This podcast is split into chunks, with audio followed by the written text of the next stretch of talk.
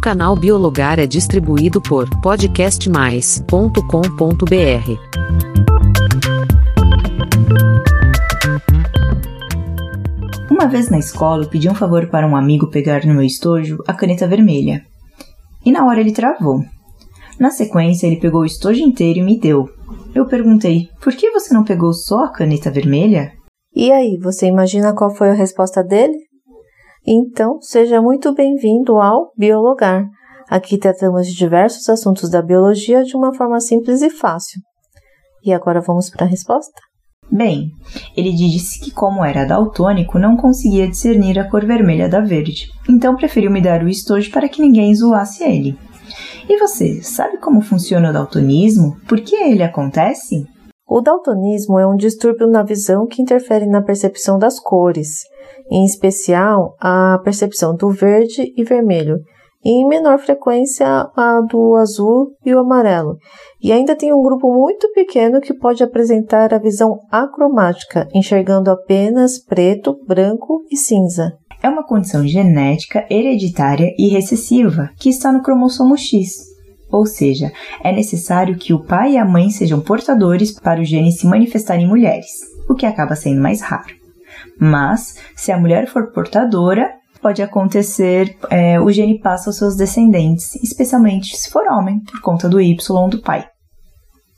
É possível que o daltonismo se manifeste tardiamente, mas por conta de outras doenças como Alzheimer, leucemia, diabetes, glaucoma, degeneração macular, alcoolismo, esclerose múltipla ou doença de Parkinson. Para entender um pouco, na nossa retina existem células chamadas cones, que são responsáveis pela visão diurna e a percepção das cores, e existem três tipos diferentes que identificam os três com diferentes comprimentos de onda, o vermelho, o verde e o azul. Já os bastonetes não são sensíveis às cores e funcionam com pouca luz e atuam na visão noturna, produzindo imagens preto, branco e cinza. Ah, e só lembrando, conversamos sobre as cores que os diferentes animais enxergam no episódio 48 e no episódio 101 falamos da função das cores na natureza. O daltonismo, então, é uma alteração na função dos cones, ou até a sua ausência, de forma que interfere na capacidade de distinguir algumas cores, e pode acontecer de três formas diferentes. A protanopia, que é a diminuição ou ausência do pigmento vermelho. Nesse caso, a pessoa enxerga em tons de bege, marrom, verde ou cinza.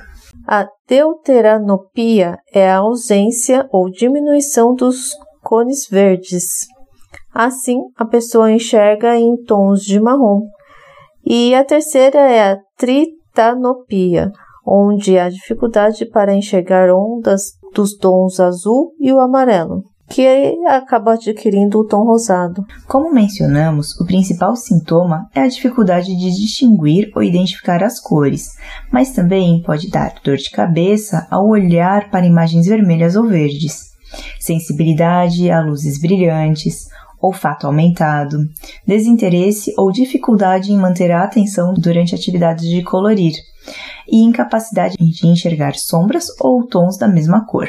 Para o diagnóstico, existem três exames: o anomaloscópio de Nagelman, as lãs de Holmgren e o teste de cores de Ishihara, que utiliza cartões com grandes números de pontos coloridos e no centro tem uma letra ou um número só identificados pelas pessoas com visão normal. Esse você pode ter visto por aí na internet, né? Ainda não há uma cura ou tratamento específico para o daltonismo. Existe um único recurso que não corrige o daltonismo, mas pode melhorar um pouco o contraste, que é a utilização de lentes de óculos com filtro de cor. Já o daltonismo que foi adquirido pode regredir ou estabilizar, desde que a causa da disfunção seja combatida e a pessoa responda bem ao tratamento.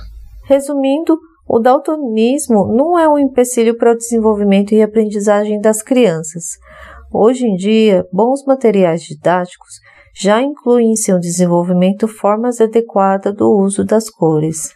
E se você pensou, ué, como faz para tirar carta? Bem, As formas mais leves de daltonismo pouco interferem na qualidade de vida das pessoas que podem tirar carta de motorista normalmente. Até porque é possível associar a cor do símbolo à posição da luz nos semáforos e entender o que isso significa. Claro que para a organização de roupa, utensílios domésticos, é bacana ter cuidado com itens coloridos para quem tem dificuldade de distinguir, seja colocando etiquetas, organizando as formas de guardar ou até não comprando coisas com cores que podem gerar alguma dúvida. E aí, você sabia como o daltonismo se desenvolve? E os diferentes tipos de daltonismo? Conte para nós através da plataforma do Podcast Mais e nos siga no perfil do arroba Biologar Oficial no Instagram. Até a próxima!